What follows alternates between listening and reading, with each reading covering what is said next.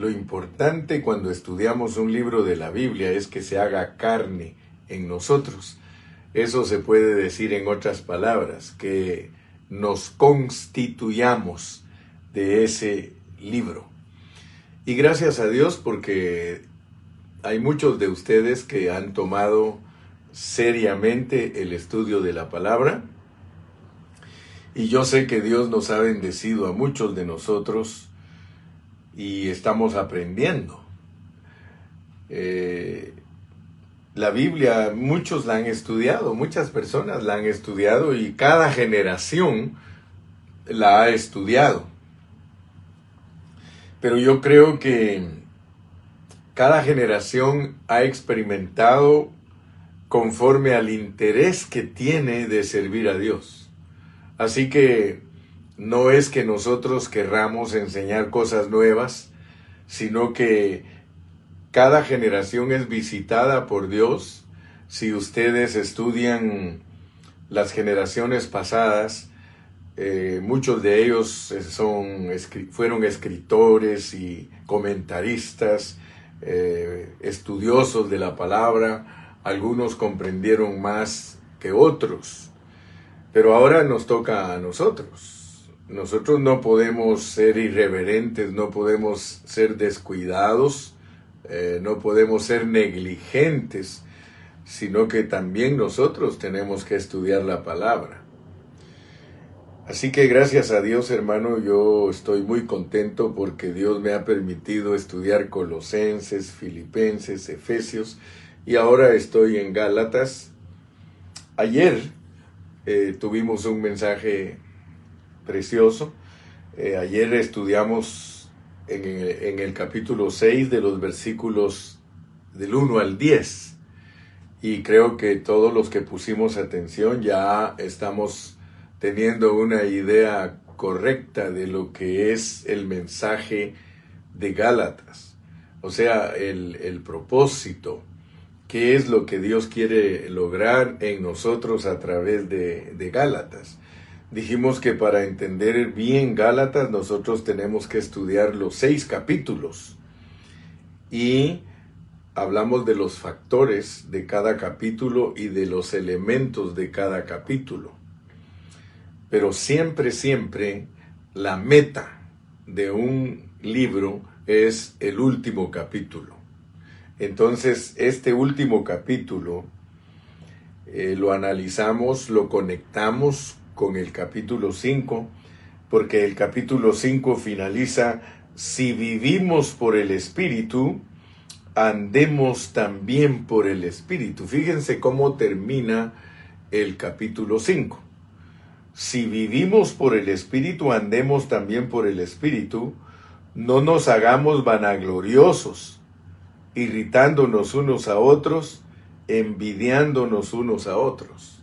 Así finaliza el capítulo 5, lo cual significa que después que nos hablaron de que permanezcamos firmes en la libertad que fuimos llamados, eh, nosotros se nos amonesta a no volver al yugo de esclavitud, que es lógico aquí en Gálatas, el yugo de esclavitud se refiere principalmente a tratar de guardar la ley. Ese es el yugo de esclavitud. Muchas personas no entienden que estar en esclavitud es estar tratando de guardar la ley. Pero gracias a Dios que usted y yo sí lo estamos entendiendo. Vamos a hacer una oración. Padre Celestial, en esta mañana queremos ponernos de nuevo en tus manos para pedirte que por favor nos ayudes a entender tu revelación divina. Abre nuestros ojos para que podamos ser los que ven, Señor. Señor, no queremos un evangelio aprendido, sino un evangelio revelado. Por eso tú nos has hablado de la necesidad que hay de usar los contextos para tener una correcta interpretación de tu palabra. Yo te doy gracias, Padre, porque tú a nosotros nos has visitado y nos has dado hambre de tu palabra y nos has dado seriedad para tu palabra y nos has dado humildad para tu palabra. y nos has dado interés por, por tu palabra. Señor, muchas gracias, porque ese es un privilegio que tenemos de parte tuya, porque el querer y el hacer lo produces tú, Señor. Gracias porque nosotros solo somos instrumentos. Gracias porque nosotros solo somos canales. Gracias porque nosotros solo somos las personas que tú quieres usar para edificar tu cuerpo. Queremos entender la posición en donde tú nos tienes para que podamos siempre darte la gloria y la honra y no ser vanagloriosos. No queremos ser vanagloriosos. No queremos tener una gloria vacía, sino que queremos tener la realidad de la gloria de Cristo. Señor, por favor, en tus manos estamos y sabemos que nos vas a bendecir. Amén. Muy bien, entonces hoy vamos a seguir el capítulo 6 y vamos a estar analizando los versículos del 11 al 16. Vamos a leerlos en el nombre del Padre, del Hijo y del Espíritu Santo. Dice, mirad con cuán grandes letras os escribo de mi propia mano. Todos los que quieren agradar en la carne, estos os obligan a que os circuncidéis, solamente para no padecer persecución a causa de la cruz de Cristo.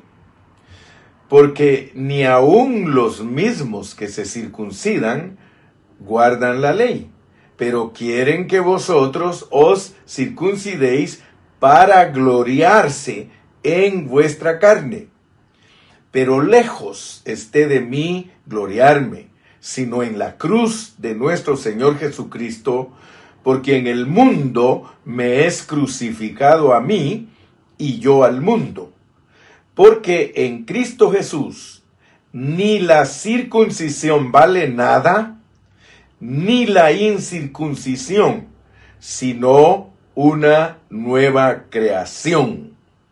Y a todos los que anden conforme a esta regla, paz y misericordia sea a ellos y al Israel de Dios. Aleluya.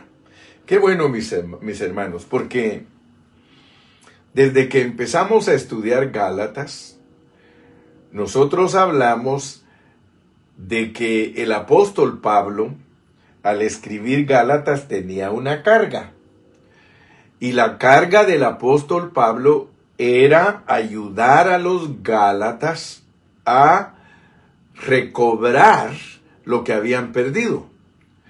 Ellos habían perdido el disfrute genuino de Cristo. Y los judaizantes los habían tornado a guardar la ley, lo cual ustedes saben que Dios llamó al apóstol Pablo un judío de hueso colorado, un judío celoso. Dios lo llamó para que predicara la pureza del Evangelio. Ahora, notemos pues porque cuando nosotros leemos en el libro de los Hechos, ahí nos damos cuenta que en determinado momento que quisieron juzgar a Pablo, él se presentó ante las autoridades. Y aquí en, el final del libro de los Hechos, a él le tocó estar frente a un funcionario público que se llamaba Festo. Y Festo le dijo a Pablo que las muchas letras lo habían vuelto loco pero Pablo le dijo, yo no estoy loco, sino que te hablo con sabiduría y cordura. Entonces el apóstol San Pablo, que era un hombre muy preparado intelectualmente y muy preparado en todos los asuntos de la ley, Dios lo tuvo que botar de su caballo, si se puede decir así, para tratar con él y cambiarle totalmente su manera de pensar. O sea que el apóstol Pablo, ustedes saben que él habla de que él era fariseo de fariseos, él era hebreo de hebreos, era de la tribu de Benjamín, en cuanto a la ley, dice que él era irreprensible. Entonces notemos pues que a la persona que Dios usó para que le enseñe a los gentiles la verdad, es un hombre con un trasfondo 100% religioso. Y Dios quiere mostrarnos a través del apóstol San Pablo que Él no nos quiere a nosotros en la religión. Él no nos quiere en el guardar de la ley. Por favor, hermano, eso tenemos que entenderlo claramente. Querer nosotros guardar la ley es caer de la gracia, caer del disfrute de Cristo, es, estar en otra ruta, es estar equivocados. No es la ley la meta de Dios. Les estoy hablando de esta manera, mis amados hermanos, porque el título del mensaje de hoy es Crucificados al mundo religioso. Crucificados al mundo religioso a fin de vivir como nueva creación. Por eso el final, casi al final de este capítulo dice, mire, en el 16, y a todos los que anden conforme a esta regla, paz y misericordia sea a ellos, que son el Israel de Dios. Ahora, ¿cuál es la regla? ¿Cuál es la regla? La regla es el nuevo hombre, la nueva creación. Aleluya. Dice en el verso 15, porque en Cristo Jesús ni la circuncisión vale nada, ni la incircuncisión, o sea que no tiene que ver nada, porque cuando Pablo les escribió a los Gálatas estaba de moda y siempre ha estado de moda el judaísmo. El judaísmo es el que procura que a los hombres se les circuncide porque esa fue la señal del pacto que Dios hizo con Abraham y ellos dicen que por fuerza hay que hacerse esa circuncisión. Y ya en la ley se confirmó totalmente la circuncisión y notemos que no solo, no solo la circuncisión, sino la dieta la dieta kosher, que es la dieta judía, y también guardar el Shabbat. Esas cosas se impusieron en esa religión. Eso era lo más fuerte de esa religión. Por eso cuando Pablo nos habla en Efesios, él nos dice que el Señor Jesucristo abolió todos los mandamientos expresados en ordenanzas y creó un nuevo hombre. Aleluya. La nueva creación. Entonces notemos que si, si hemos leído cuidadosamente los versículos de el 11 al 16, nosotros nos vamos a dar cuenta que necesitamos que Dios nos abra nuestro entendimiento necesitamos que Dios abra nuestros ojos para entender la meta de Gálatas. Porque si no oramos, no vamos a tener una palabra sobria.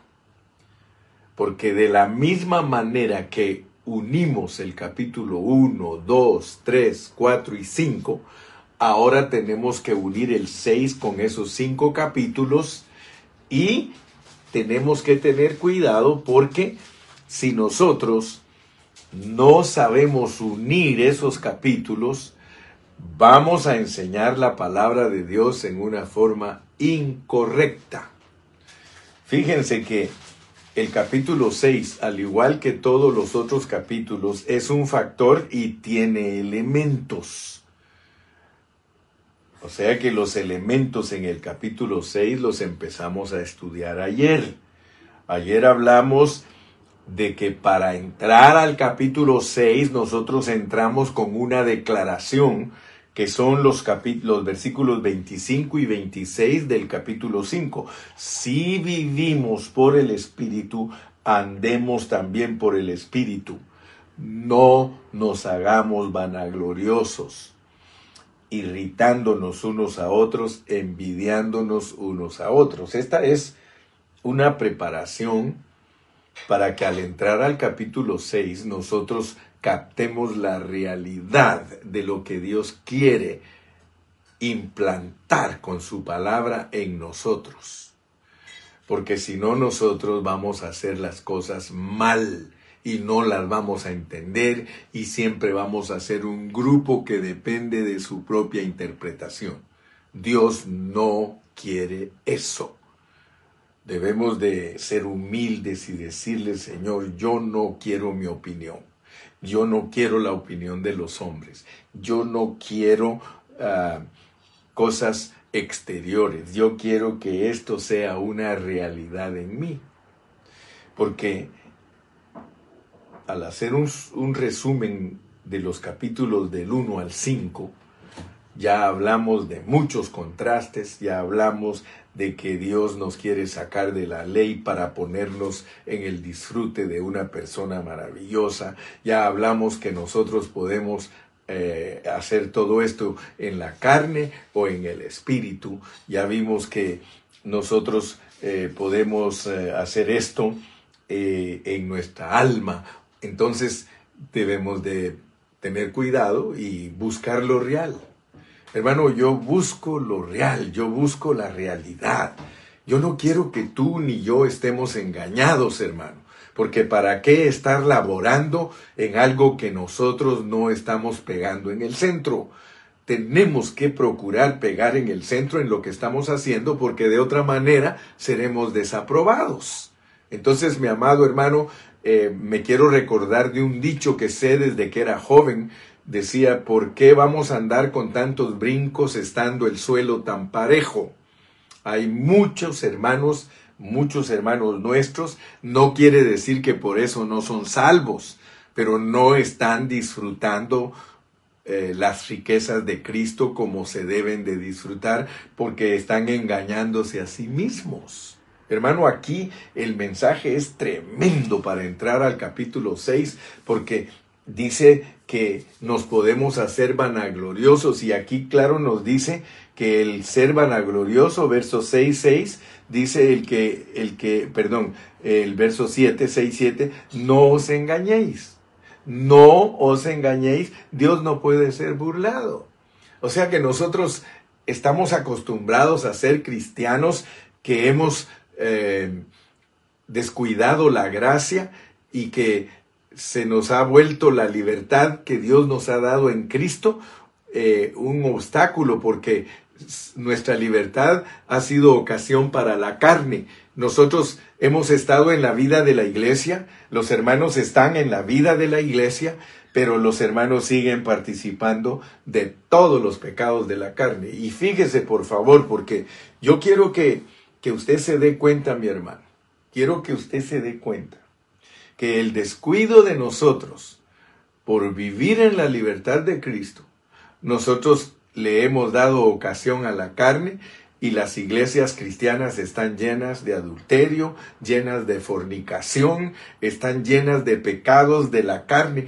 Pero aparte de eso, hermano, porque esto es tremendo, hermano. Aparte de eso, los cristianos no solamente se han vuelto religiosos, sino que con religión han cometido toda clase de pecados. Y eso, hermano, eso es tremendo porque eso nos condena más, hermano. Eso nos condena más. Imagínense que la iglesia del Señor, que se supone que es la iglesia que enseña la verdad, que es la, la que enseña cómo servir a Dios correctamente, cae en todos esos pecados. Como por ejemplo, nosotros criticamos la iglesia católica y decimos que los padres son pedófilos y que, que, que son violadores y que son personas que, que cometen toda clase de pecados y que aparentan tener eh, una reputación ante el mundo. O sea que nosotros los criticamos, hermano, pero por el otro lado la iglesia cristiana está en la misma condición. La iglesia cristiana ha participado de todo lo que está aquí. Mire, dígame usted si no ha participado la iglesia cristiana. Dice, y manifiestas son las obras de la carne, que son adulterio. En la iglesia cristiana hay adulterio. Fornicación. En la iglesia cristiana hay fornicación.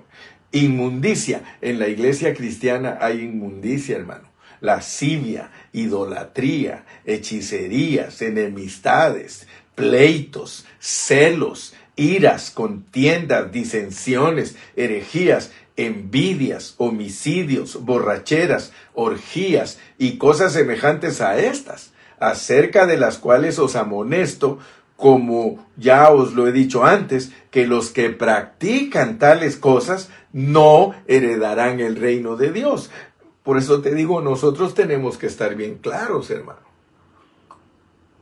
No nos debemos de estar engañando a nosotros mismos. Nosotros tenemos que estar bien claros, hermano. Y por eso debemos de vivir con temor y pedirle a Dios de todo corazón, hermano, que no estemos practicando estas cosas. La meta de Gálatas es sacarnos de todas nuestras carnalidades y de todas nuestras religiosidades.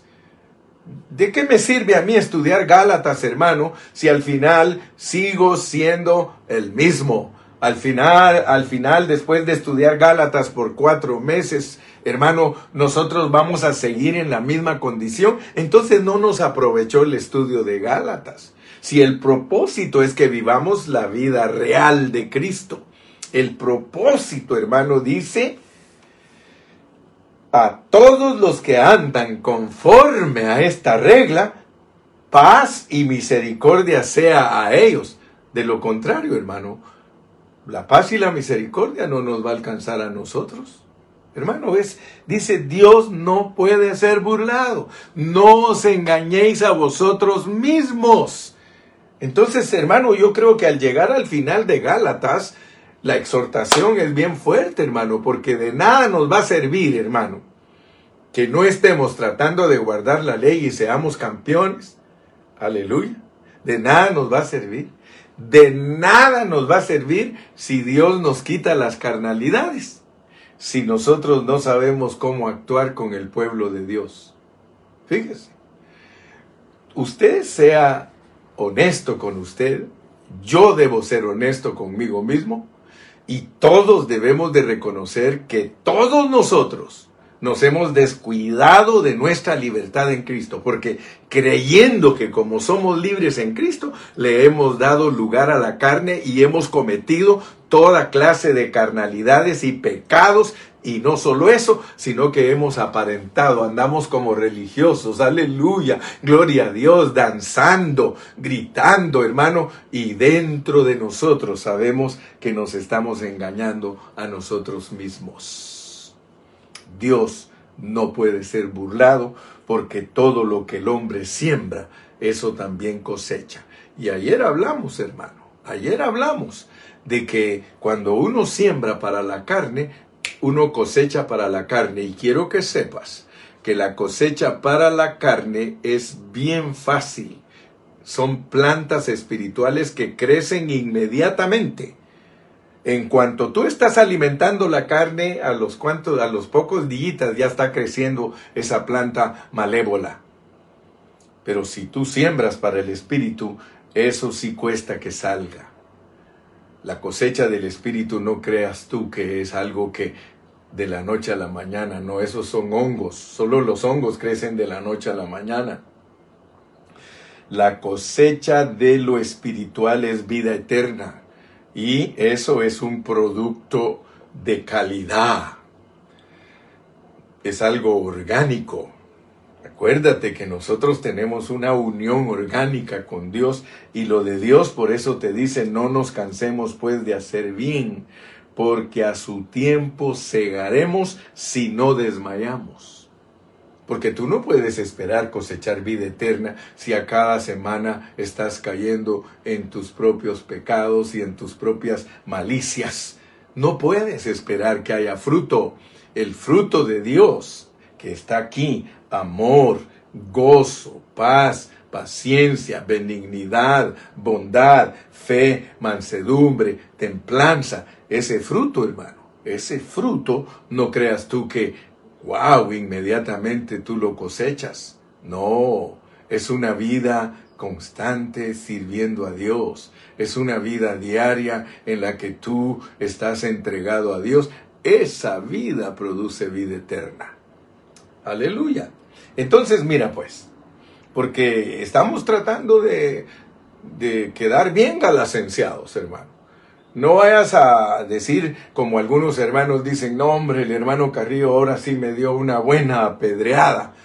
No, hermano, no es el hermano Carrillo. Quiero decirte que el apóstol Pablo, él claramente dijo en segunda de Corintios 10, 8, que nosotros somos puestos por Dios para edificación, no para destrucción, hermano.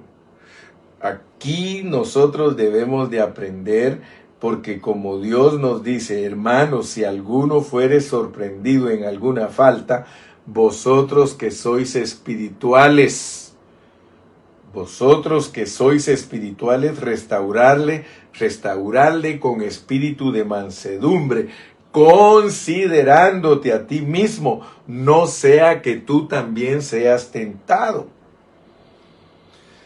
El apóstol Pablo, hermano, tenía unas luchas grandes para ayudar a los hermanos porque no creas tú que es fácil ayudar a los hermanos. Solo piensa en cómo eres tú. Tú eres difícil para ser ayudado.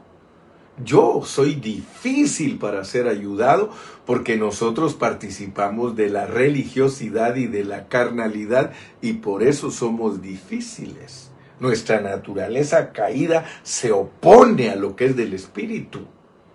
Pero eso no quiere decir que es imposible.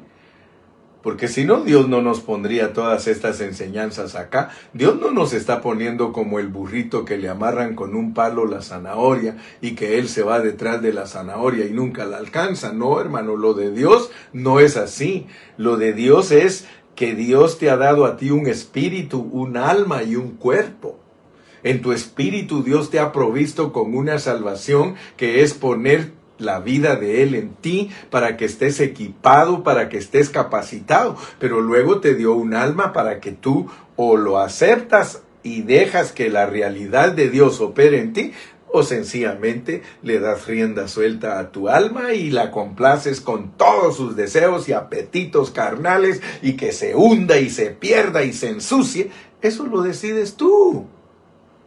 Por eso, gracias a Dios que hemos entendido la salvación tan grande del Señor, porque Dios en tu espíritu no te pone libre albedrío. ¿Por qué? Porque Dios te llama, porque te escogió y te predestinó. Entonces en tu espíritu tú no tienes libre albedrío. Gracias a Dios, gracias a Dios, hermano, que no tenemos libre albedrío en nuestro espíritu. Porque si Dios nos hubiese dado libre albedrío en nuestro espíritu, hermano, segurísimo que nos perdemos. Segurísimo. Porque nuestro ser está caído de nuestro espíritu, de nuestra alma y de nuestro cuerpo. Ya lo probamos aquí con este pasaje, porque aquí están los pecados del cuerpo, los pecados del espíritu y los pecados del alma. Pero Dios en su sabiduría, Él nos dio un espíritu para que nosotros seamos protegidos y allí en nuestro espíritu puso su espíritu y ahora somos híbrido, somos una mezcla de Dios y nosotros. Antes Dios estaba siendo solo Dios, antes de que Cristo resucitara Dios era solo Dios, hermano. Antes de que Cristo se encarnara, que se encarnara Dios era solo Dios, pero Él se encarnó y vino a ser Dios hombre.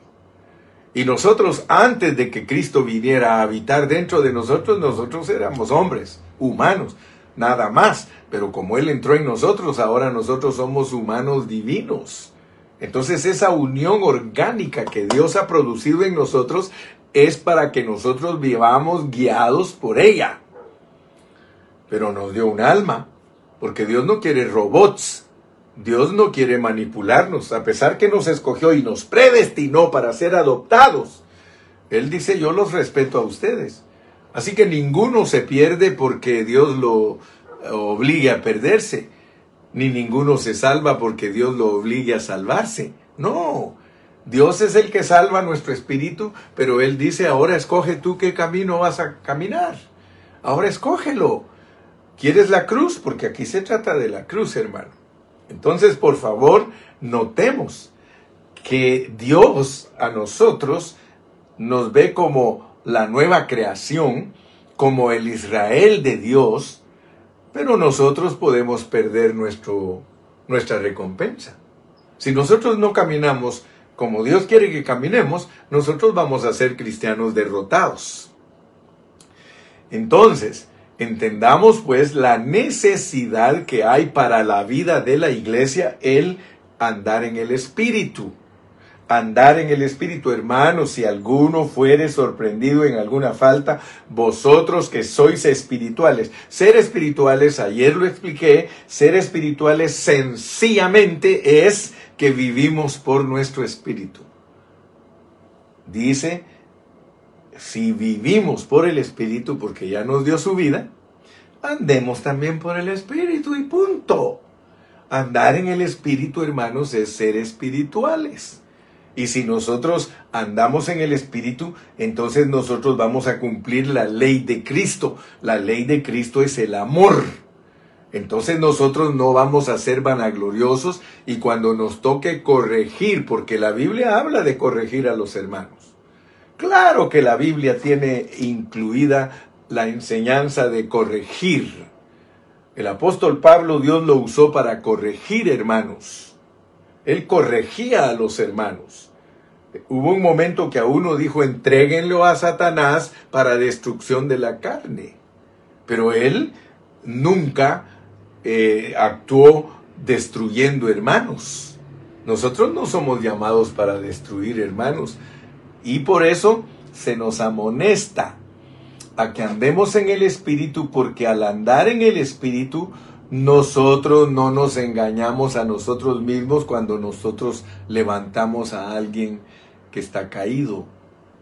Mire, eso de levantar caídos, hermano, eso de restaurar a los que caen, eso es tremendo, hermano. Si la Biblia dice que no hay justo ni aún uno, hermano. Ahora, fíjese que el apóstol Pablo cuando nos habla de tratar con los hermanos, aún dice que no los podemos llevar a una corte. ¿Por qué, hermano? Porque nosotros debemos aprender cómo se trata con la familia.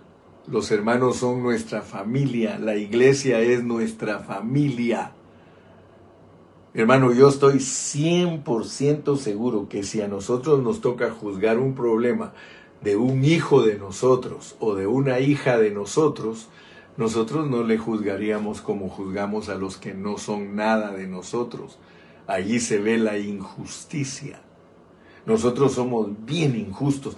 Por eso es que Pablo tiene cuidado de que después que nos explicó que los judaizantes cayeron de la gracia y que tenemos que restaurarlos, después que nos revela que todos los hermanos tienen problemas de carne y tenemos que restaurarlos, se asegura que nosotros entendamos que lo debemos de hacer en el Espíritu. Fíjese cómo es de tremendo este mensaje de Gálatas, hermano, porque este mensaje de Gálatas es para que nosotros ayudemos a los que caen. El que está en pie, dice la Biblia, mire que no caiga. Hermano, Dios nos prepara a través de los primeros cinco capítulos para que no vayamos a errar cuando nos toca juzgar a los hermanos, cuando nos toca intervenir con ellos cuando nos toca restaurarlos.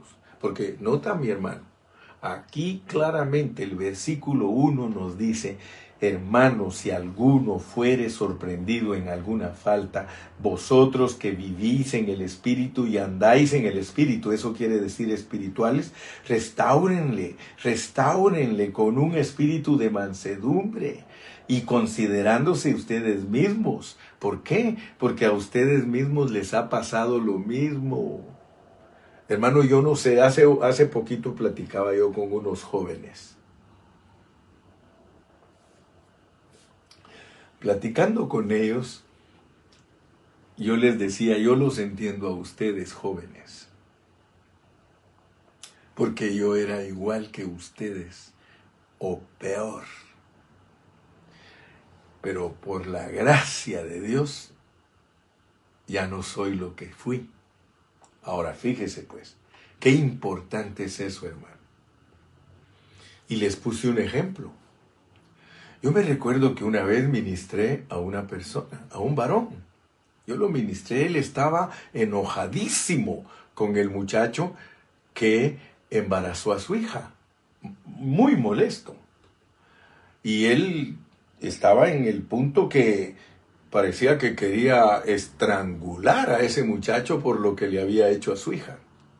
Y me recuerdo y nunca se me va a olvidar porque yo había estudiado estos pasajes. Y le dije, mira mi amado hermano, quiero hacerte unas preguntas. Yo quiero preguntarte, a la edad de este muchacho que tú condenas, pero tú lo condenas totalmente. A la edad de él, ¿cómo eras tú? Y me dio gusto, hermano, porque ese hermano recapacitó y fue triunfante, porque se puso a llorar.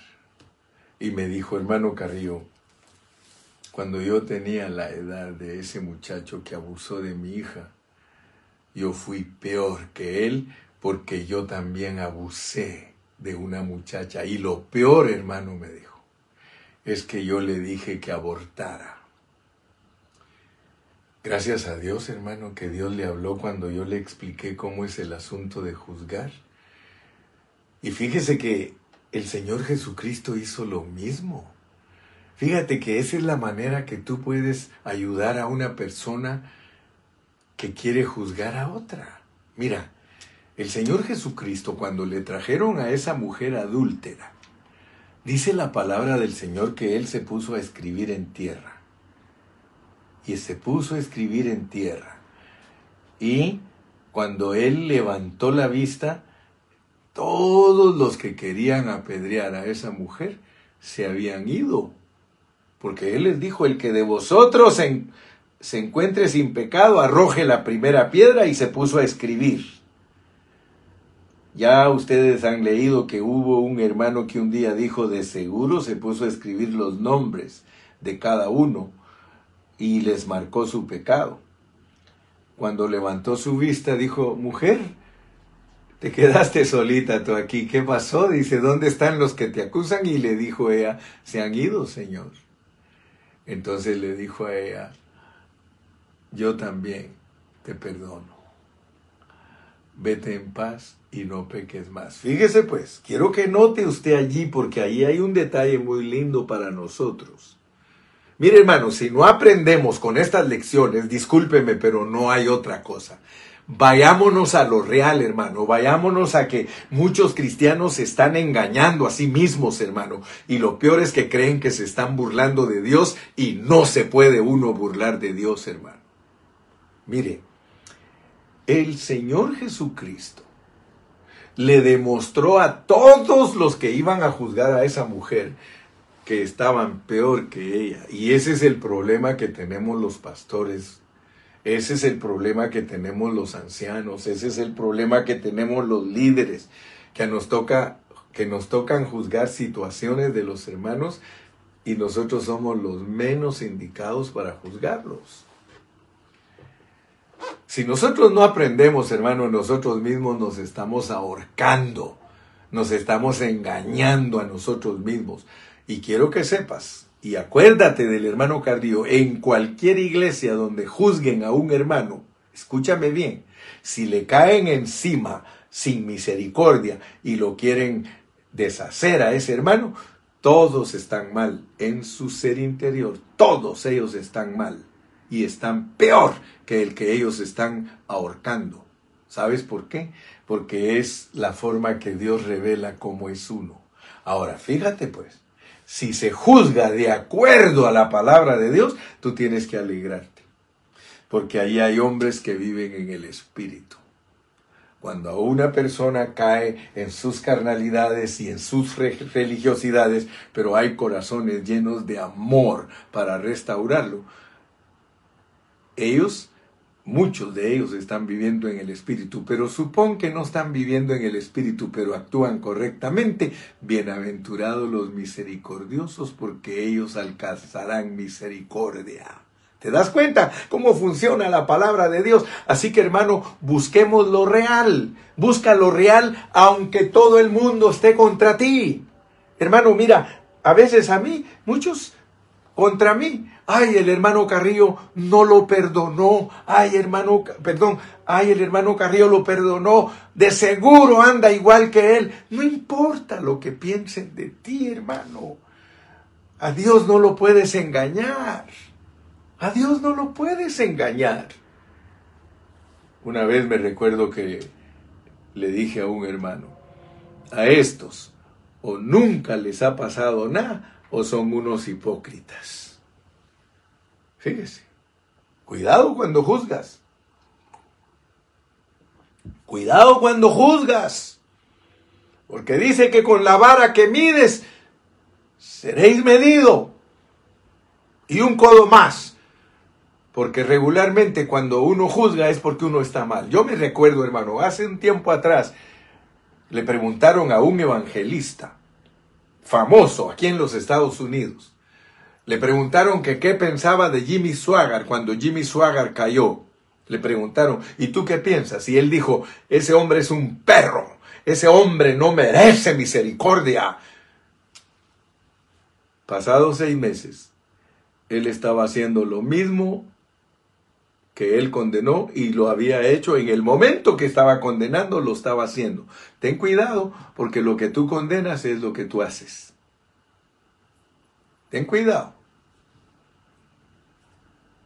Porque te vas a meter a problemas con Dios y no vas a estar galacenciado. Yo le doy gracias a Dios. Esto es galacenciarse.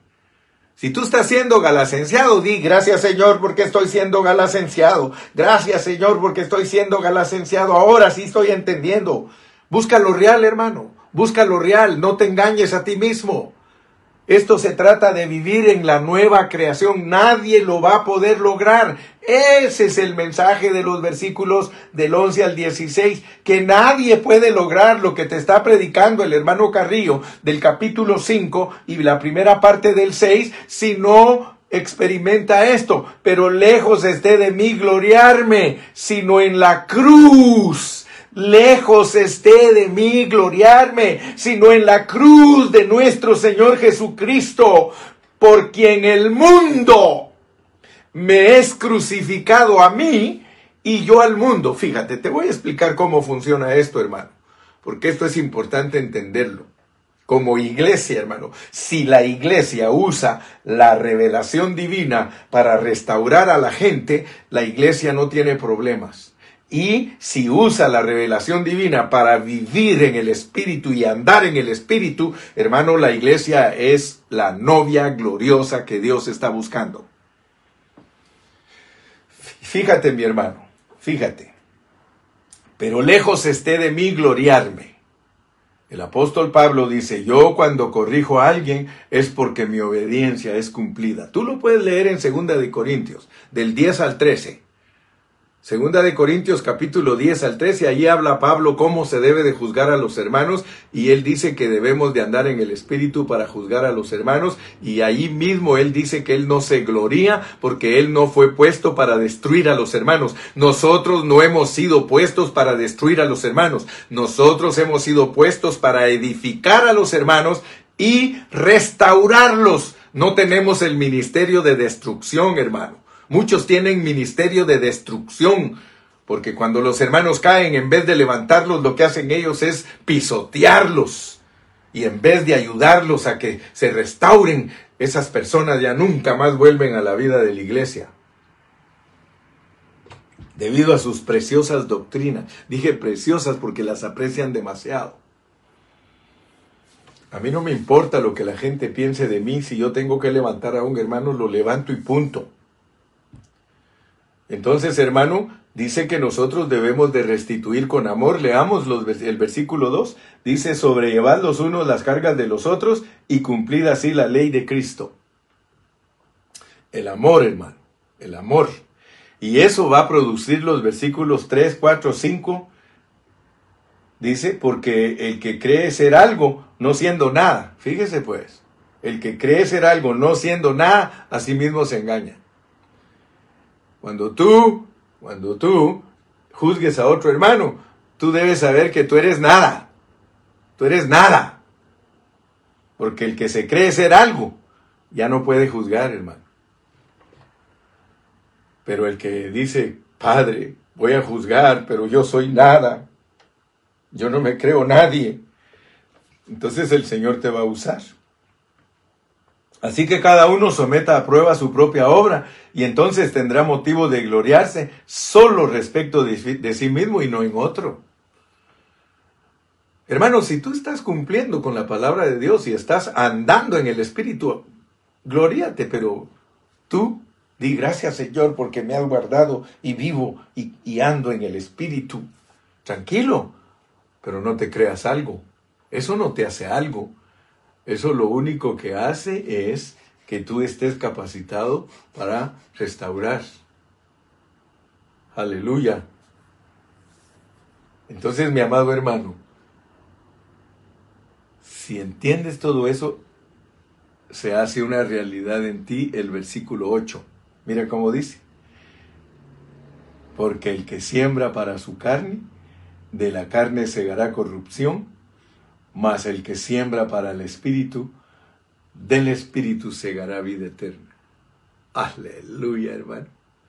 O sea que si nosotros andamos en el Espíritu, juzgamos en el Espíritu, restauramos en el Espíritu, levantamos en el Espíritu, bendecimos en el Espíritu, edificamos en el Espíritu, estamos listos para la cosecha. Vamos a cosechar vida eterna. No os engañéis. Dios no puede ser burlado. ¿Quieres ser una persona vencedora? Anda en el Espíritu. ¿Quieres seguir derrotado? Sigue viviendo. Sigue viviendo esa vida malvada, esa vida inmunda y sigue juzgando, porque muchos viven unas vidas totalmente desordenadas y ellos mismos saben lo que son por dentro, pero andan señalando a todo el mundo. Y lo peor, como te dije en el mensaje anterior, o los mensajes anteriores, lo peor es que hasta señalan a las personas que les enseñan la palabra de Dios. Fíjense, son atrevidos, hermano. La carne es atrevida. Yo quiero que tú sepas que la carne es atrevida, sabiendo la condición en que estamos Aún así, andamos hablando mal de los diáconos, andamos hablando mal de las diaconisas, andamos hablando mal de los pastores, de las pastoras, andamos hablando mal de los líderes, andamos hablando mal de los hermanos. Y eso, y eso, sabiendo cómo estás por dentro, podrido y sucio, inmundo. Lávate, lávate, lava tu ser Dios quiere lavar tu ser internamente. Mira, dice, porque en Cristo Jesús no vale para nada la religión. Mira, porque en Cristo Jesús ni la incircuncisión, que era el problema que tenían aquí, tienes que circuncidarte. Tienes, si quieres ser salvo, tienes que circuncidarte. el Señor dice, porque en Cristo Jesús ni la circuncisión vale nada, ni la incircuncisión, sino una nueva creación the new creation. Ninguno de nosotros puede participar con galardón, ninguno de nosotros puede juzgar cualquier situación para obtener un premio si lo hace en su carne, si no lo hace dirigido por la nueva creación.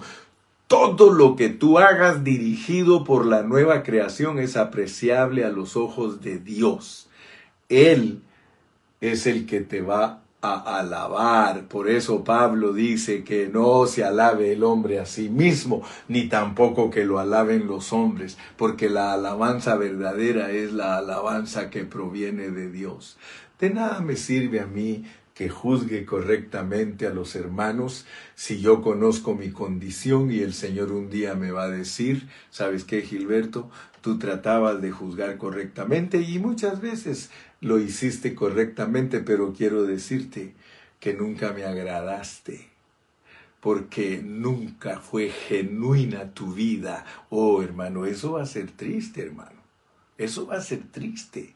Por eso Pablo tenía tanto cuidado y él decía, no sea que después de ser heraldo venga a estar reprobado, hermano, esto es delicado, esto es real, esto es real renuncia, divórciate a toda mentira, hermano, divórciate de toda cosa que no es la realidad de Dios. Aquí te están diciendo la realidad es la nueva creación y todos los que anden conforme a esa regla de la nueva creación, que reciban paz, que reciban misericordia, porque son el Israel de Dios. ¿Te das cuenta que no es judío el que nace en Israel? No es judío el que es en lo físico, sino el que está circuncidado del corazón. Dice alabanza que viene de Dios porque el circuncidar el corazón es para alabanza de Dios. Dios sabe cuándo te dejaste circuncidar el corazón y si lo estás agradando o no, o eres un hipócrita o eres una hipócrita. ¿Qué es lo que tú eres delante de Dios? Él lo define porque Él te pasa los rayos X y Él te mira tu interior. Él no se deja llevar por tu exterior.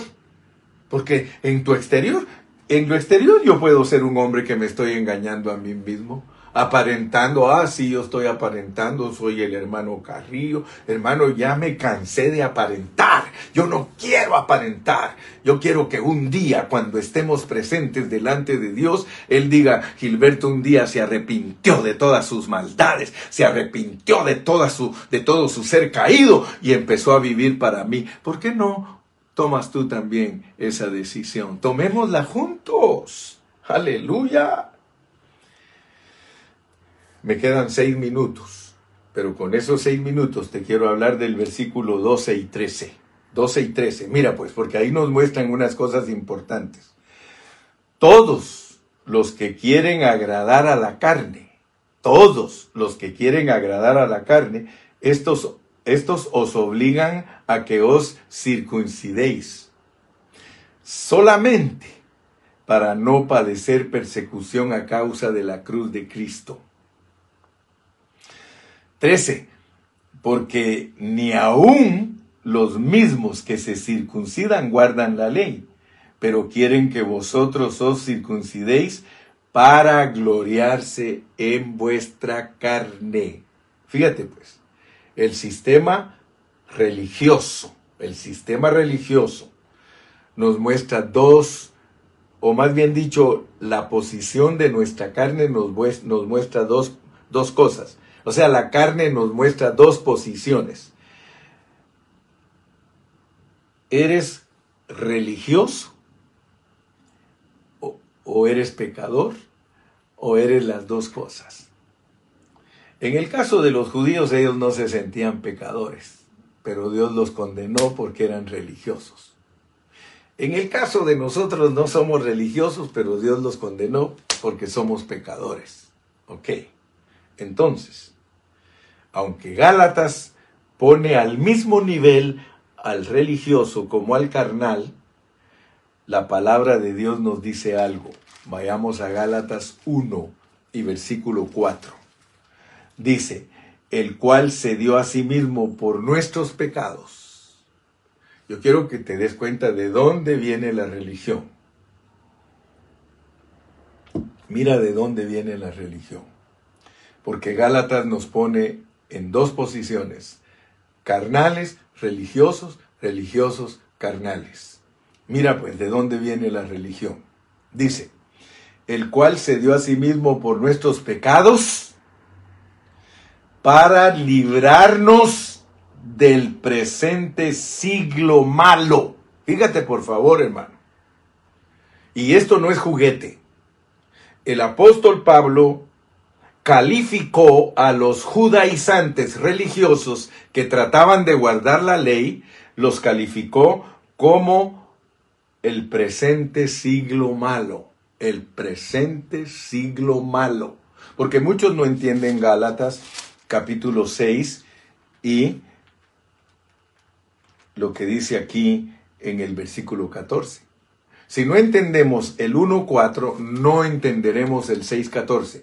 El 6.14 dice, pero lejos esté de mí gloriarme, sino en la cruz de nuestro Señor Jesucristo, por quien el mundo me es crucificado. Y aquí no está hablando, hermano, aquí no está hablando del mundo secular, no está hablando del mundo seglar, está hablando hermano, del mundo religioso, porque el contexto nos explica claramente que lo que Pablo estaba tratando de alcanzar a través de Gálatas era que los hermanos ya no fueran influenciados por la religión.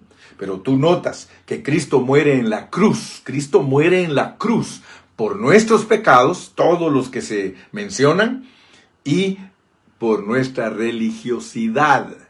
O sea que la muerte de Cristo en Gálatas es importante que la entiendas. Cristo no murió en vano.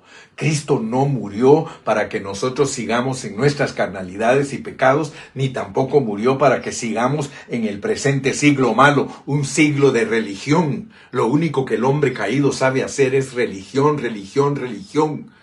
Y Dios nos está diciendo que de la única manera que nosotros somos librados de la religión y del pecado para ser los que juzgan correctamente a todos los que están caídos en ese sistema, se logra únicamente por la nueva creación. Y la nueva creación viene de la cruz.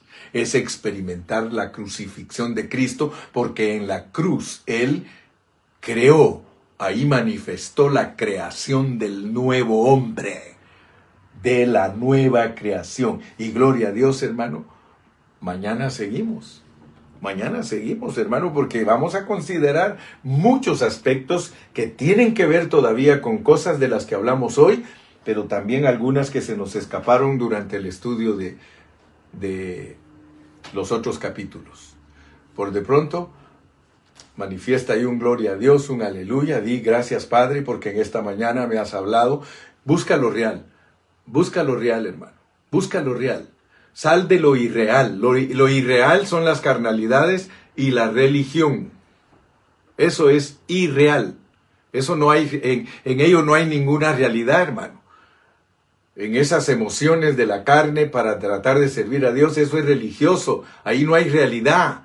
Hermano, puedes estar ayunando, puedes estar danzando, retirándote, haciendo esto, haciendo aquello, y no vas a obtener la realidad. La realidad se obtiene cuando tú entiendes que la nueva creación es un hombre crucificado. Pero lejos esté de mí gloriarme, yo no me glorío. Pablo dijo, ¿cómo me voy a gloriar? En la ley era irreprensible, hermano. Nos ganaba a todos irreprensible. Pero dice, yo no me voy a gloriar ya de esa manera, eso es basura. Yo ahora ya sé que me tengo que gloriar en la cruz de nuestro Señor Jesucristo. Y termino con este versículo, el 17. De aquí en adelante, de aquí en adelante, nadie me cause molestias, porque yo traigo en mi cuerpo las marcas del Señor Jesús. Ese es todo lo que a Él le interesó y es lo que está interesado en que nosotros lleguemos a esa meta y ya que nadie nos esté molestando, porque nosotros ya estamos haciendo una experiencia real en nosotros, la muerte de Cristo. Con Cristo estoy juntamente crucificado y ya no vivo yo, mas vive Cristo en mí y lo que ahora vivo en la carne lo vivo en la fe del Hijo de Dios, el cual me amó y se entregó a sí mismo por mí. Dios te bendiga.